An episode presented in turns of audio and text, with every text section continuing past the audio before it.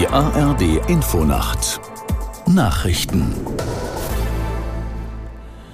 um 23 Uhr mit Astrid Fietz. Das Verbot von Aktivitäten der Terrororganisation Hamas und des pro-palästinensischen Vereins Samidun in Deutschland ist auf breite Zustimmung gestoßen. Politiker, Vereine und Verbände sprachen von einer überfälligen Entscheidung. Aus der Nachrichtenredaktion Martin Seiler. Israels Außenminister Kohn schrieb im Kurznachrichtendienst X, dies ist ein weiterer entscheidender Schritt der entschlossenen Umsetzung von Maßnahmen gegen palästinensische Terrororganisationen. Konsequent und richtig, so die Reaktion des Zentralrats der Juden. Der Präsident der deutsch-israelischen Gesellschaft Beck sagte, jetzt komme es darauf an, das gesamte Umfeld sowohl von Samidun als auch der Hamas bei der Durchsetzung der Verbote einzubeziehen.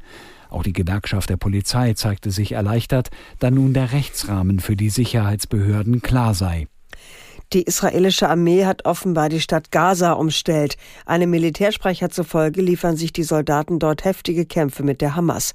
Aus der Nachrichtenredaktion Peter Behrendt. Die Truppen hätten Terroristen ausgeschaltet, sagte der Sprecher weiter. Israel hatte in den vergangenen Tagen seine Angriffe auf den Gazastreifen verstärkt. Immer mehr Bodentruppen wurden in das von der Hamas kontrollierte Palästinensergebiet geschickt. Gaza ist die größte Stadt in dem abgeriegelten Küstenstreifen. Unterdessen spitzt sich auch an der israelischen Nordgrenze die Lage Lage offenbar zu. Israels Armee griff nach eigenen Angaben Stellungen der Hisbollah-Miliz im Libanon an, unter anderem Kommandozentren und Waffenlager. Zuvor waren israelische Posten mit Raketen aus dem Libanon beschossen worden.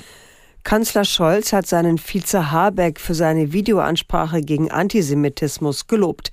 Scholz sagte, die grünen Minister Habeck und Baerbock leisteten gute Arbeit und gäben sich viel Mühe, die Welt zusammenzuhalten.